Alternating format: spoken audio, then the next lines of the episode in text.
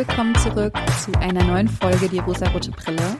Heute geht es um den Animationsfilm Manolo und das Buch des Lebens.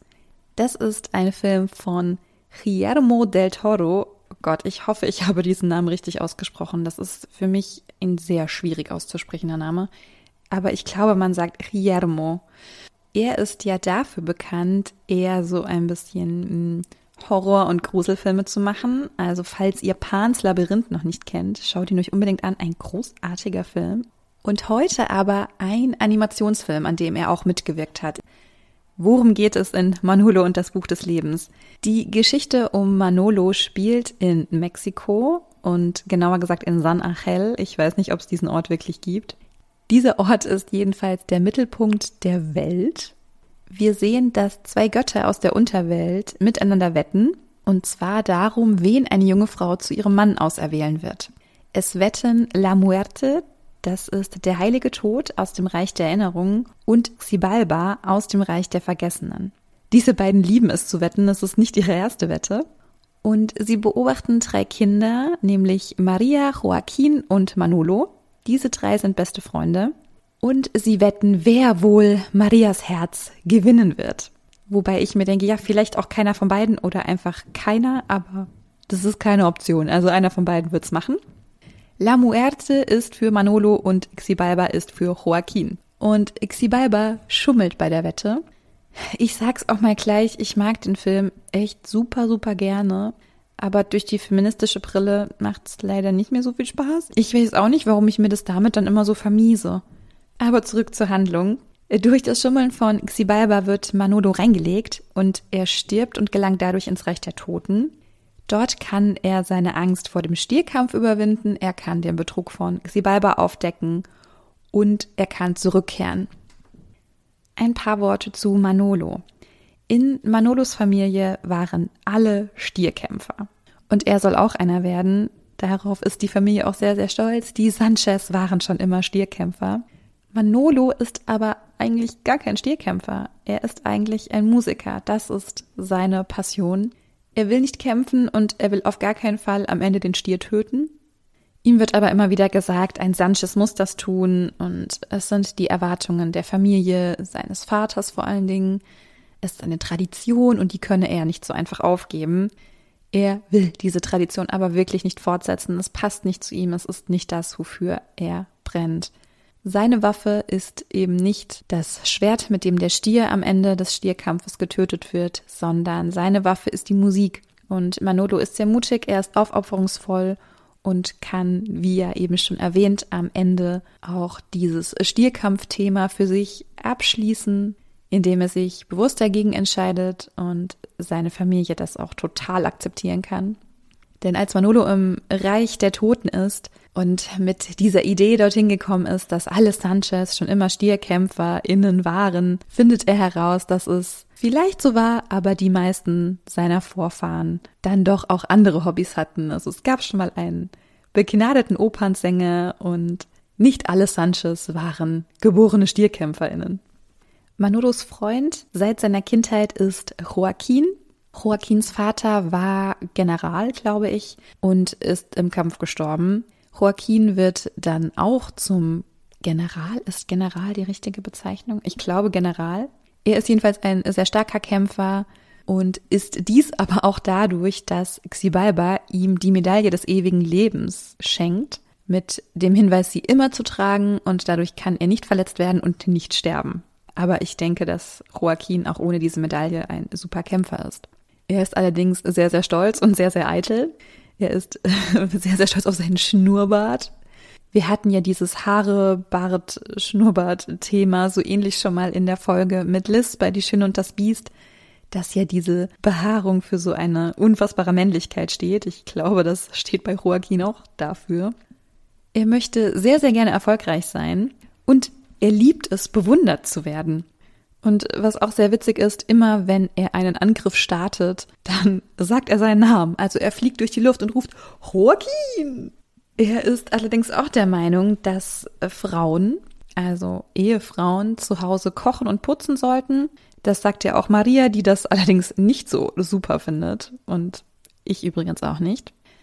Ja, Maria ist ja so das Zentrum der Geschichte, wobei sie das, glaube ich, selber gar nicht möchte, aber im Prinzip geht es ja darum, wer von beiden jetzt ihr Herz erobern kann, durch diese Wette eben. Seit ihrer Kindheit ist Maria mit Joaquin und Manolo befreundet und sie ziehen immer zusammen um die Häuser und machen Quatsch, den Kinder eben so tun. Maria befreit Schweine, um sie vor der Schlachtung zu retten und wird daraufhin von ihrem Vater in ein Kloster nach Europa geschickt, um vernünftig zu werden, wie er sagt.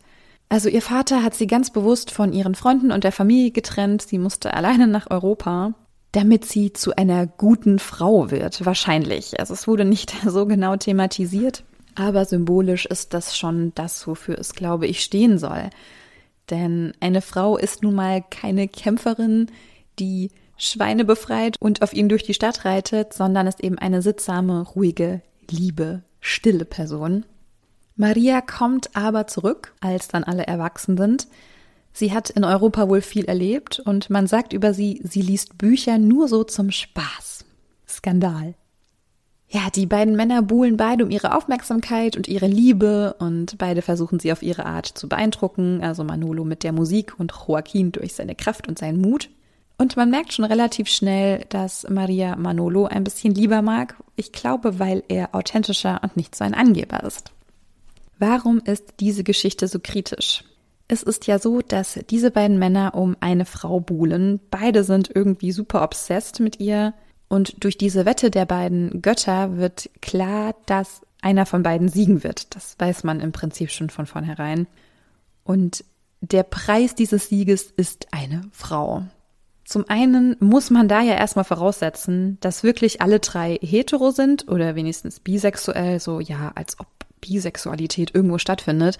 Das ist ja der unverrückbare Grundstein, dass alle drei heterosexuell sind und Maria sich auf jeden Fall für einen der beiden entscheiden wird. So als gäbe es keine andere Option. Ja, Maria steht ungefragt im Zentrum dieser beiden Männer, der beiden Götter und der ganzen Geschichte. Ihre Entscheidung bestimmt die Wette. Und ja, sie entscheidet sich auch relativ freiwillig, wie ich finde, aber es ist trotzdem ein sehr, sehr konservatives Bild, was wir da sehen. Es ist ein romantische Liebesbeziehung, Narrativ, wie wir es aus sehr, sehr vielen Disney-Filmen, aber auch sehr, sehr vielen Rom-Coms kennen. Die heteronormative Liebe ist das Zentrum der Geschichte und das ist auch das Wichtigste und darum herum wurde die Geschichte gebaut. Die Geschichte an sich ist eigentlich sehr, sehr schön. Es gibt die Reise in die Unterwelt, es gibt die Reise von Manolo, um wieder nach oben zu gelangen. Aber nein, es ist diese Liebe, die im Zentrum steht und toxische Romantik wird sehr, sehr stark gefördert in diesem Film. Es gibt nicht die Option, dass Maria ein selbstbestimmtes Leben ohne Mann führen könnte. Und das könnte sie locker. Jede Frau könnte es. Aber das ist keine Option. Also diese Möglichkeit gibt es nicht. Das ist ein bisschen schade, dass das auch nicht so wirklich aufgezeigt wurde, dass sie vielleicht auch die Wahl getroffen hätte, keinen der beiden Männer zu wählen. Das ist schade, aber kennen wir schon aus vielen Filmen. Ja, aber warum rede ich über diesen Film? Warum möchte ich ihn euch trotzdem auf irgendeine Art und Weise empfehlen? Also ich mag den Film, weil er neben dieser äh, Liebesgeschichte eine sehr, sehr schöne Musik hat und eine sehr, sehr schöne Optik. Denn es ist ein Animationsfilm, aber die Figuren, die wir da sehen, sind Holzfiguren. Diese Figuren sehen aus, als wären es mh, mm, Marionetten, also nicht so schlaksig lang wie Marionetten, aber es sind Figuren aus Holzstäben, die mit Ösen miteinander verbunden sind. Das sind die animierten Figuren, die wir sehen. Und Maria hat auch ein Schwein, das heißt Wutz. Und auch das hat ja so kleine Holzfüße und besteht aus Holz. Also es ist schon eine ganz besondere Optik, finde ich, die man jetzt so aus anderen Animationsfilmen nicht kennt oder auch eher nicht erwartet. Aber ich finde, genau das machte den Charme des Films auch ein bisschen aus. Ich mag den Film, weil er in der Unterwelt spielt und die mexikanische bzw. indigene Kultur aufzeigt, in der es ja sehr viel um Leben und Tod geht. Es gibt ja diesen ganz besonderen mexikanischen Tag der Toten, gibt es, glaube ich, in sehr vielen indigenen Völkern auch. Und das mag ich sehr. Ich, also ich mag dieses Narrativ von der Ehrung der Toten, das Gedenken an die Toten und dieser Glaube an eine Unterwelt, in der dann alle wieder zusammentreffen, was, glaube ich, im eurozentrischen Weltbild ja eher dieser Himmel ist. Also der Himmel, da kommen wir dann alle hin und da treffen wir aufeinander.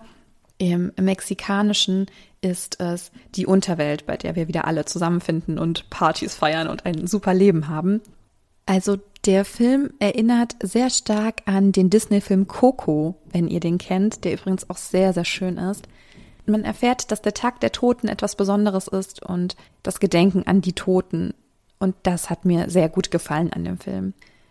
Er ist lustig, er ist auch bunt und er macht Spaß, auch wenn in diesem Zentrum diese Liebesgeschichte steht.